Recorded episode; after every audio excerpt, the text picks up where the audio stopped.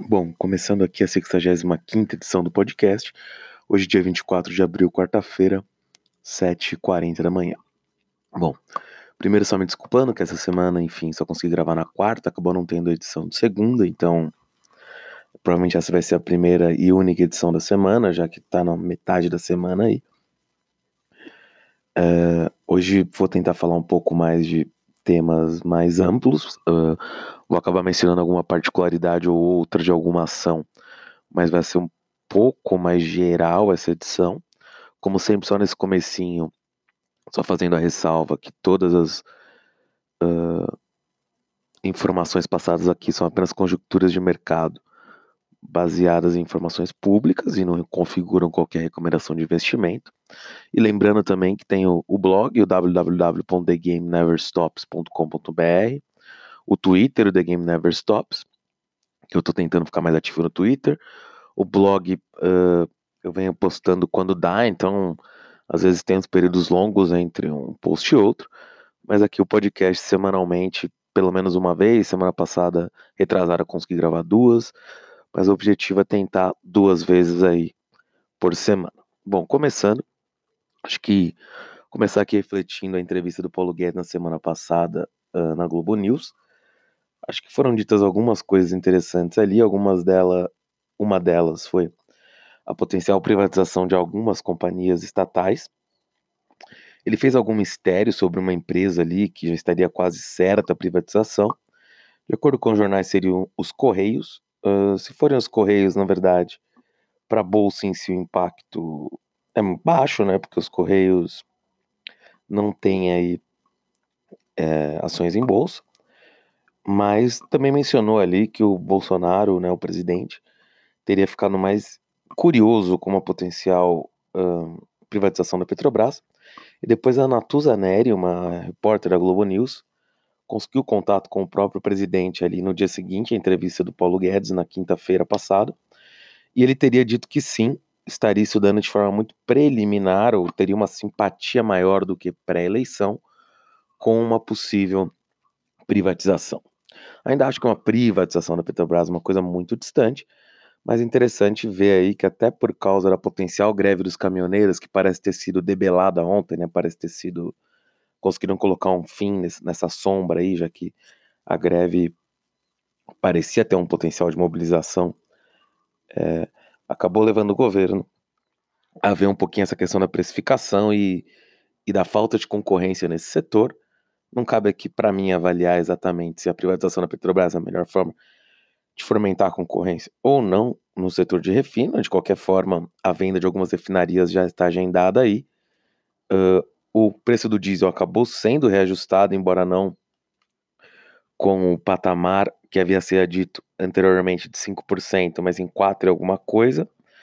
Então ficou ali no meio termo em que não pareceu que o governo está manipulando tudo que a Petrobras faz, mas também ficou claro que a Petrobras é uma estatal.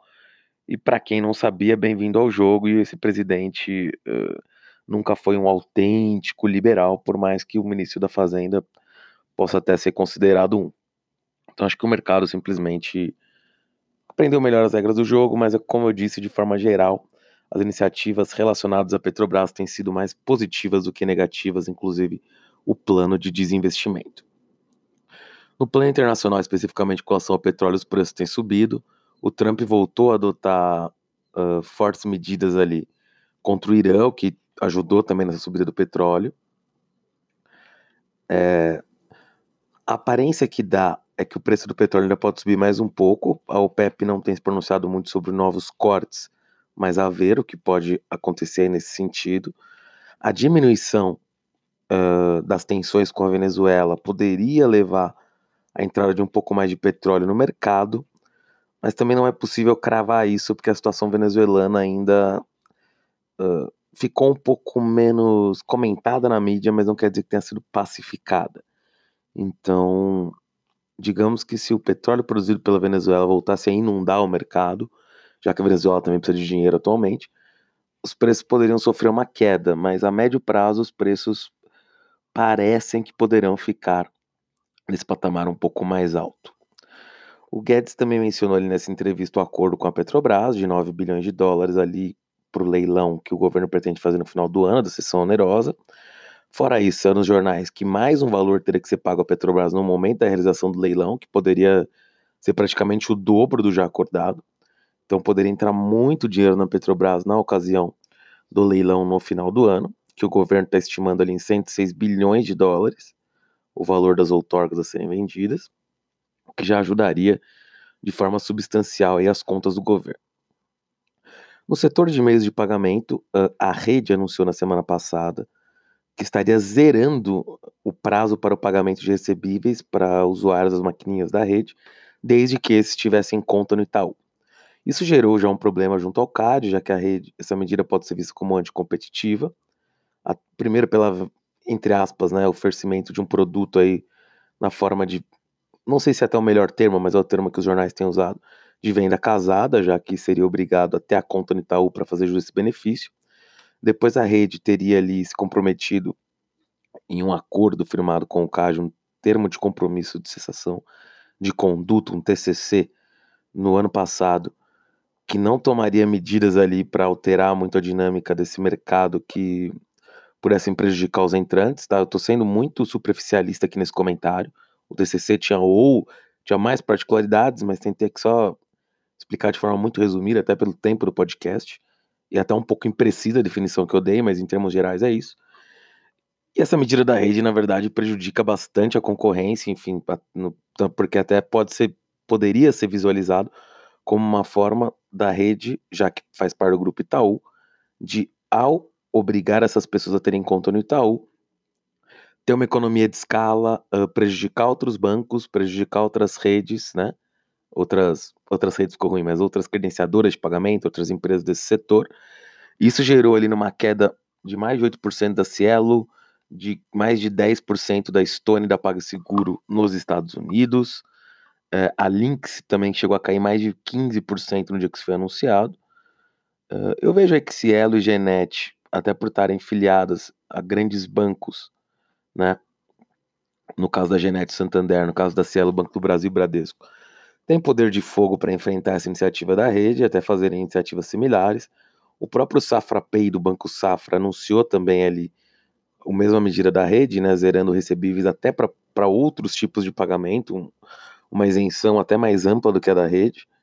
Embora, claro, o alcance do Banco Safra não chegue ser, não, não tenha nem como ser comparado com o do Banco Itaú, mas o SafraPay também foi agressivo. No caso da, Lin, da Stone e da PagSeguro, eu acho que pode jogar a cotação dessas empresas para um valor mais realista. Eu acho elas esticadas há bastante tempo, supondo ali um crescimento que não faço ideia se elas serão capazes de entregar. Então acho que jogou um pouco de realismo sobre o valor dessas empresas. Por outro lado, no caso específico da Lynx, por mais que a ação estivesse um pouco cara. Acho que a Lynx já tem um modelo de negócio de gestão de varejo, de software de varejo, no qual é líder em contest, no qual ela dificilmente vai perder participação de mercado. Claro, uh, esse negócio tem um teto, até porque a Lynx já está nos maiores varejistas do Brasil. Sei, na verdade, eu falei nos maiores, não sei nem se nos maiores, mas a maior parte dos varejistas com, seus, com sua gestão de software.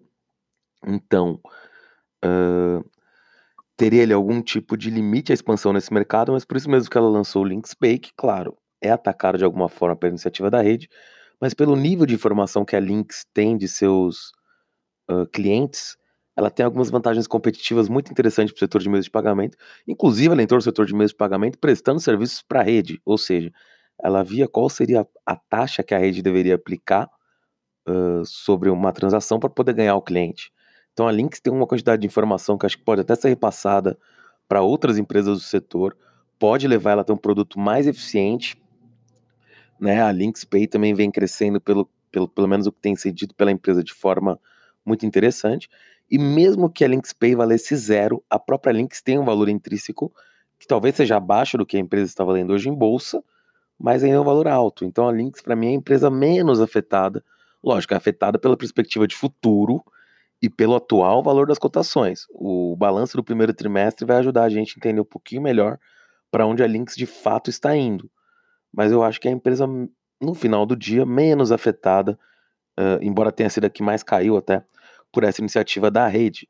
Mas, claro, como eu disse, para Lynx, o balanço do primeiro trimestre e as indicações que ele vai dar até em relação ao Pay são muito, muito importantes. A Cielo até divulgou o balanço ontem, caiu 40% do seu lucro líquido, mas ainda um lucro líquido, eu diria, robusto, diante da competitividade no setor. Aumentou sua base de clientes, então assim, não é para dizer que o balanço da Cielo foi uma maravilha, mas demonstra que o setor é lucrativo para quem tem escala. A própria Stone também te apresentou um bom balanço, agora pouco tempo atrás, mas eu acho que a Cielo, a rede a Genet, tem vantagem por estarem afiliados a grandes bancos, por terem mais bolso né, para entrar nessa guerra, e a Lynx tem um diferencial competitivo. A Stone tem a toda a narrativa de ter um management diferente, que também, em menor escala, também é a narrativa do PagSeguro, mas eu acho que eles podem sim ter maiores problemas no médio prazo, até com a entrada mais, além dos outros concorrentes, tem SafraPay, tem Global Payments, tem, tem o Mercado Livre que acabou de captar muito dinheiro e vai entrar mais firme nesse mercado.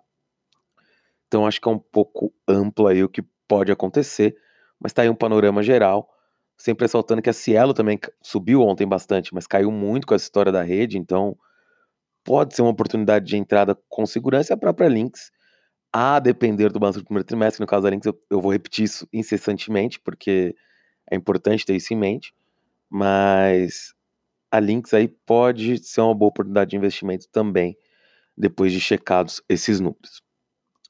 O setor de frigoríficos né, teve uma valorização muito expressiva ontem. A peste suína na China parece estar se expandindo. 20% do rebanho de suínos da China já faleceu. Existem aí prognósticos de que isso poderia aumentar bastante ainda. Nesse sentido, os maiores produtores de suínos do Brasil são a BRF e a JBS. A JBS também produz muitos suínos nos Estados Unidos e poderia acabar se beneficiando caso um acordo Estados Unidos-China fosse fechado. A própria China parece estar colocando a carne de porco no acordo justamente porque vai ter falta do produto devido ao, ao surto de peste suína no país. E um efeito indireto uh, desse, desse problema com a peste suína, quer dizer, na verdade, um, uma, uma boa notícia, né? É que, querendo ou não, os porcos do rebanho chinês, que não eram poucos, consumiam tanto farelo de soja quanto milho. Sem a existência desses porcos, a demanda chinesa, tanto o milho quanto o farelo de soja, cai, o que pode levar a uma queda dos preços do milho e do farelo de soja no mercado internacional, que ajudaria especificamente, lógico que ajuda também a JBS, mas a BRF seria a maior beneficiada por estar focada mais em suínos e aves que acabam consumindo mais esses dois produtos. Então, indiretamente, a peste suína chinesa pode acabar ajudando na desalavancagem da BRF de uma forma muito expressiva.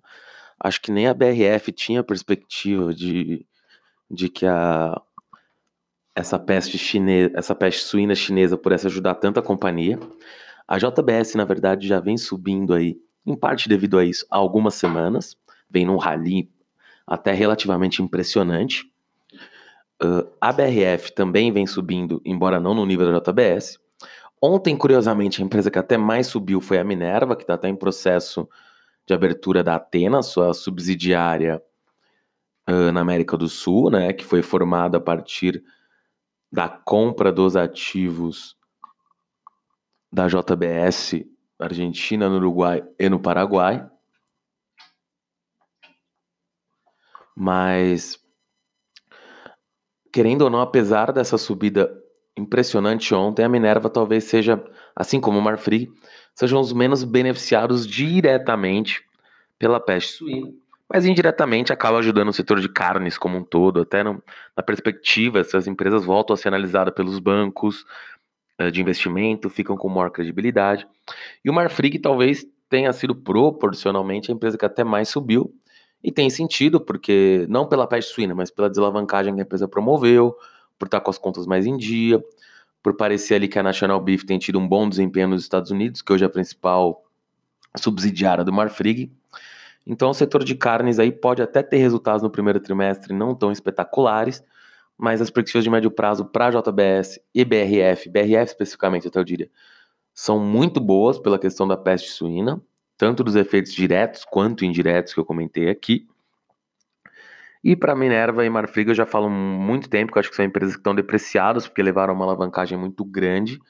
Agora, ambas são. Marfrig, eu diria que até, entre aspas, já está com a casa arrumada, só precisa confirmar isso nos próximos trimestres para destravar ainda mais valor. E a Minerva, com o fim da sua capitalização aqui no Brasil, do aumento de capital que está sendo finalizado agora, com a abertura de capital da Atena, também deve ir aí na mesma linha que o Marfrig.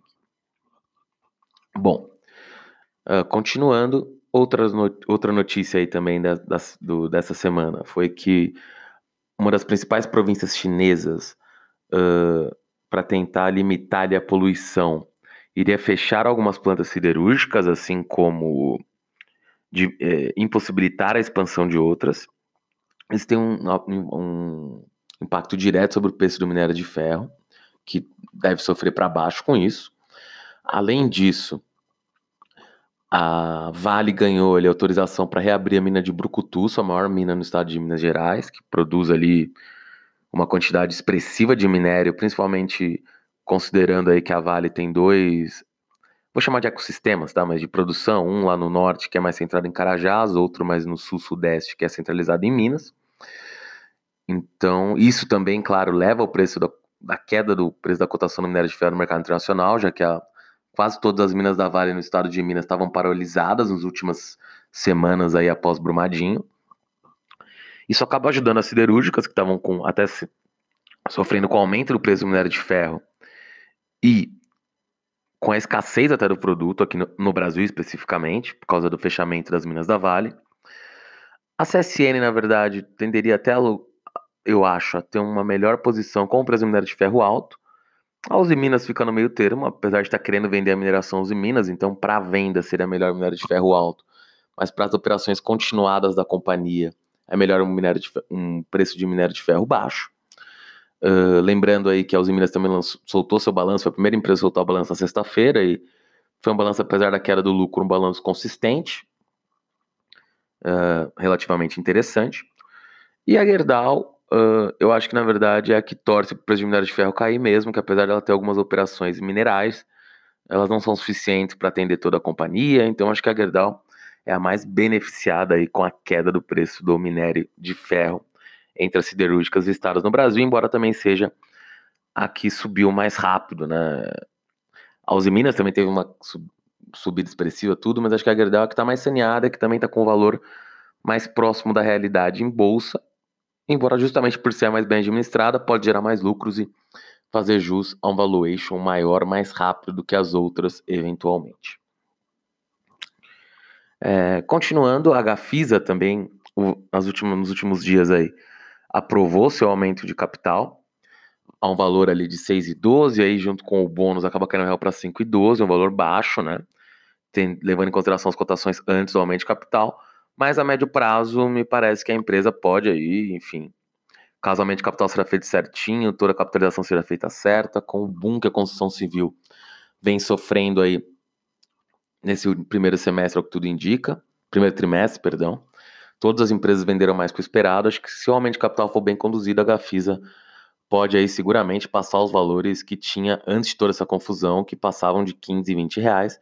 Claro, depende muito do management da companhia, da forma que as coisas vão ser tocadas, mas eu vejo muito valor travado na Gafisa, mas primeiro tem aí que passar por esse aumento de capital, ver se a entrada do Tanuri como sócio de fato traz uma credibilidade, o Tanure tem más e boas empreitadas, mas a entrada dele como conselheiro da PetroRio levou a empresa a disparar, ou seja, é um cara visto como um cara de M&A, eu diria até que possivelmente se ele virar acionista da Gafisa, ele poderia procurar uma fusão com outra incorporadora, a Bolsa Brasileira tem muitas incorporadoras, uma quantidade até maior do que se tem na maior parte do, do, dos países do mundo, então espero aí novidades também para a Gafisa, principalmente se o Tanure concluir a entrada no capital da companhia.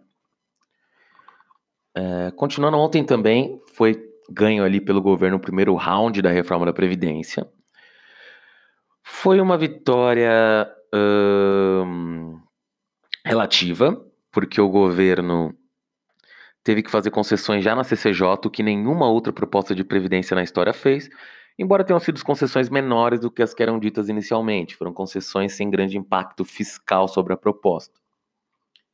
É, o Centrão votou em peso junto com o governo, o placar ali foi acachapante, uh, acho 48 a 18.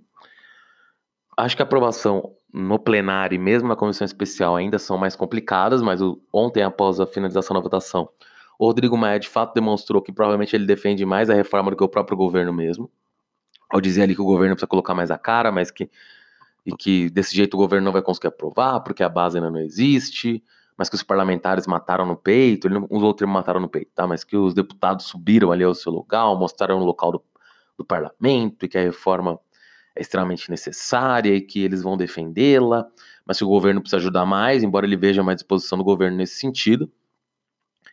E sim, acho que o Centrão acabou concordando em aprovar. Claro, agora vai vir negociata de cargos, vão vir outras coisas. Esse governo é muito atrapalhado. Ainda vão ter retiradas substanciais do projeto, mas me parece que algo vai ser aprovado. Não estou entrando aqui nos méritos, acho que a discussão é muito complexa, acho que os números já tinham que ter sido abertos para facilitar essa discussão. Mas interessante que essa semana, semana passada, na verdade, o próprio Boulos veio com uma reforma alternativa questionando os números do Simples, o que também é um belo questionamento, assim, é um questionamento que tem que ser posto, embora com alguma proteção de alguns cargos públicos ali por parte do Boulos, o questionamento do Simples é muito bom. Assim como esse, essa proposta também tem, tem vários pontos questionáveis, mas o fato é que, aparentando que a reforma vai passar, a Bolsa tende a engatar um, um caminho de alta. O Guedes também, de acordo com o Lauro Jardim do Globo hoje, pretende anunciar algumas medidas aí que eles chamam de pacote de bondades para a economia, entre elas uma potencial redução do preço de gases e desregulamentação de setores como financeiro, é, ou seja, vai ajudar as fintechs aí, a própria Lynx de alguma forma poderia ser ajudada, o Banco Inter, é que o Banco Inter já subiu tanto que pode continuar subindo, mas eu já tô achando o valuation dele agora um pouco irracional, o que não, não impossibilita ele de subir até o dobro do que ele está hoje em poucas semanas, porque ele realmente está numa tocada um pouco desenfreada, mas eu acho bastante arriscado apostar no potencial do Banco Inter nesse momento. É, de qualquer forma, o setor de gás também, no qual ele promete ali, a partir da regulamentação, despencar os valores do preço. Isso tem que ser visto, porque foi justamente isso que outros governos tentaram fazer com a, com a energia elétrica e foi chamado de intervencionismo e deu muito errado. Então, olho isso também com um pouquinho de ceticismo, mas em teoria pode ser uma boa medida, mas com muitos riscos e Vamos ver a maneira que ele vai tentar viabilizar isso. Se for tentando manipular preço, vai, tende a dar errado. E muito errado.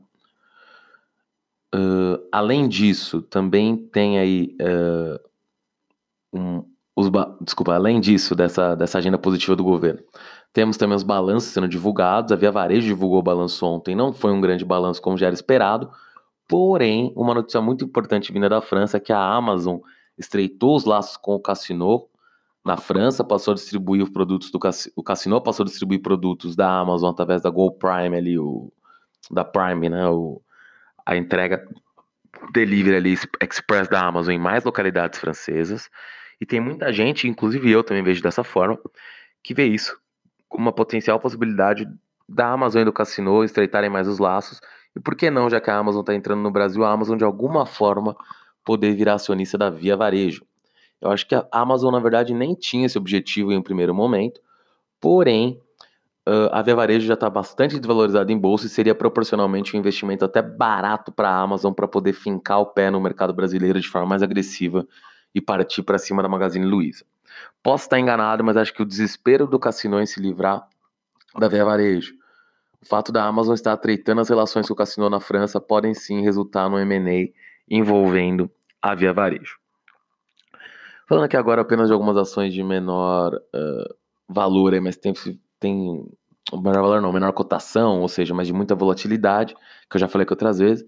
A Viver parece estar num patamar perigoso, pode cair mais, mas que é um risco alto, um risco alto junto a uma potencial valorização alta. Não comendo ninguém comprar agora, mas no meio dessa volatilidade da ação é possível ganhar dinheiro, embora os riscos, claro, sejam altos.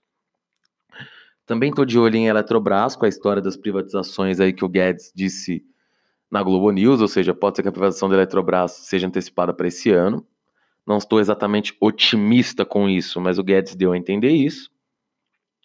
Ou seja, a ficar a analisar isso com, no decorrer do que vai acontecendo, né, no, nas próximas semanas.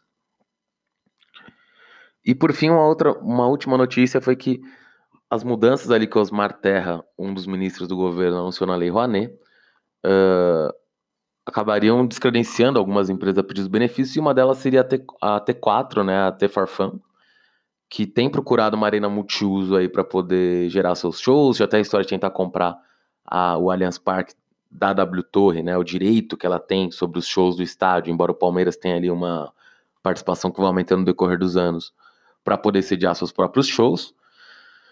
Mas ela recebeu ano passado, só engano, 14 milhões da Lei Rouanet para organização dos seus shows, né, através da, como posso dizer, da, de benefícios fiscais que empresas que deram dinheiro para os shows da, da, da Tefarfan tiveram, e ela provavelmente não fará jus a esses benefícios no próximo, uh, nessa nova versão da Lei Rouanet.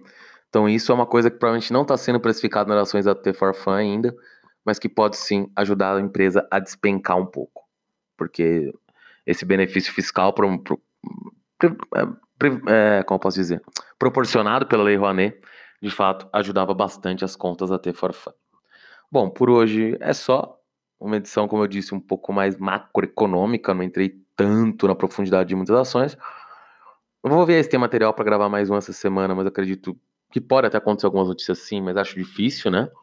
Então, provavelmente na próxima segunda-feira estou de volta aí com a próxima edição. Abraço, tchau, tchau.